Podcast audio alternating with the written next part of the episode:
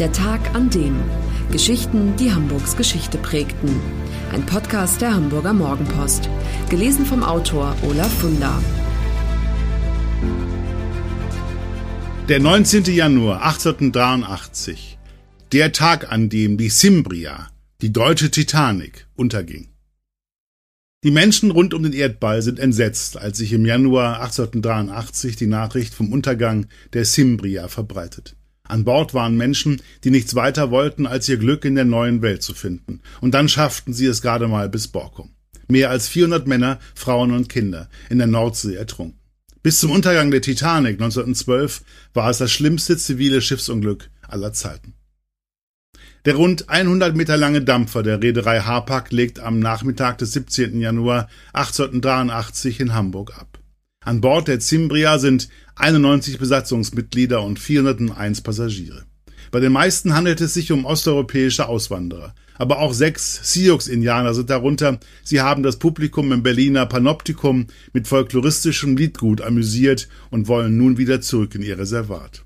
Nur ein paar Kabinen weiter die Geschwister Rommer, ein Gesangstrio, das in Deutschland unter dem Namen Schwäbische Singvögel bekannt ist. Die drei Geschwister Georg 28, Auguste 26 und Katinka 22 hoffen auf eine zweite Karriere in den USA. Es ist das 70. Mal, dass die Cimbria von Hamburg nach New York fährt. Das Schiff ist 16 Jahre alt und technisch nicht mehr auf dem neuesten Stand. Querschotten, die verhindern, dass bei Wassereinbruch gleich das ganze Schiff vollläuft, gibt es zwar, aber sie können nicht geschlossen werden, weil sonst den Passagieren in den Zwischendecks die Luft zum Atmen fehlen würde. Am Abend des 18. Januar passiert die Cimbria die Elbmündung bei Cuxhaven und steuert westwärts auf das Seegebiet Borkum Riff zu.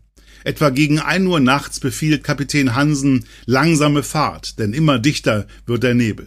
In regelmäßigen Abständen gibt die Cimbria akustische Warnsignale ab, um auf sich aufmerksam zu machen. Am 19. Januar gegen zwei Uhr passiert es. Mit einem Mal hört Hansen ein Nebelhorn. Erst sieht er nur ein schwaches grünes Signallicht, dann plötzlich taucht aus dem Nichts der englische Kohlendampfer Sultan auf. Den beiden Schiffsführern bleibt kaum noch Zeit. In ihrer Panik machen sie genau das Falsche. Sie drehen die Schiffe aufeinander zu, anstatt voneinander weg. Der scharfe Bug der Sultan reißt ein tiefes Loch in die Backbordseite der Cimbria. Es kracht, quietscht, knirscht und schleift.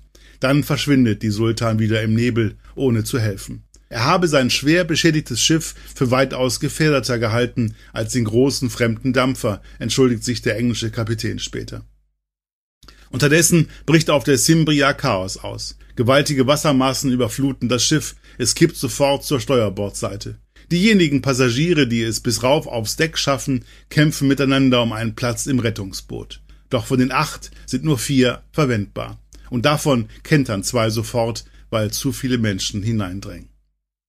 20 Minuten dauert es nur, dann sinkt die Cimbria mit dem Bug voran auf den Meeresgrund.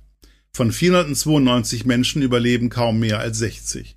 Bald nach dem Unglück machen Gerüchte die Runde, so ist zum Beispiel von einem Goldschatz die Rede, der an Bord gewesen sein soll, und dass das Wrack verschollen bleibt, beflügelt die Fantasie zusätzlich. 1973 endlich, nach 90 Jahren, wird es entdeckt. Das Forschungsschiff Vega stößt durch Zufall bei Vermessungsarbeiten auf die Schiffsglocke der Cimbria.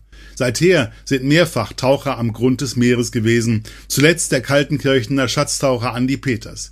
Er fand zwar zahlreiche Artefakte, das Gold, über das vor 130 Jahren so viel gesprochen wurde, jedoch nicht. Das war der Tag an dem Geschichten, die Hamburgs Geschichte prägten. Eine neue Folge lesen Sie jeden Sonnabend in Ihrer Mopo und hören wöchentlich einen neuen Podcast. Noch mehr Historisches aus Hamburg, wie zum Beispiel das Buch zu dieser Serie oder die Magazine Unser Hamburg, finden Sie auch online in unserem Mopo-Shop unter www.mopo-shop.de.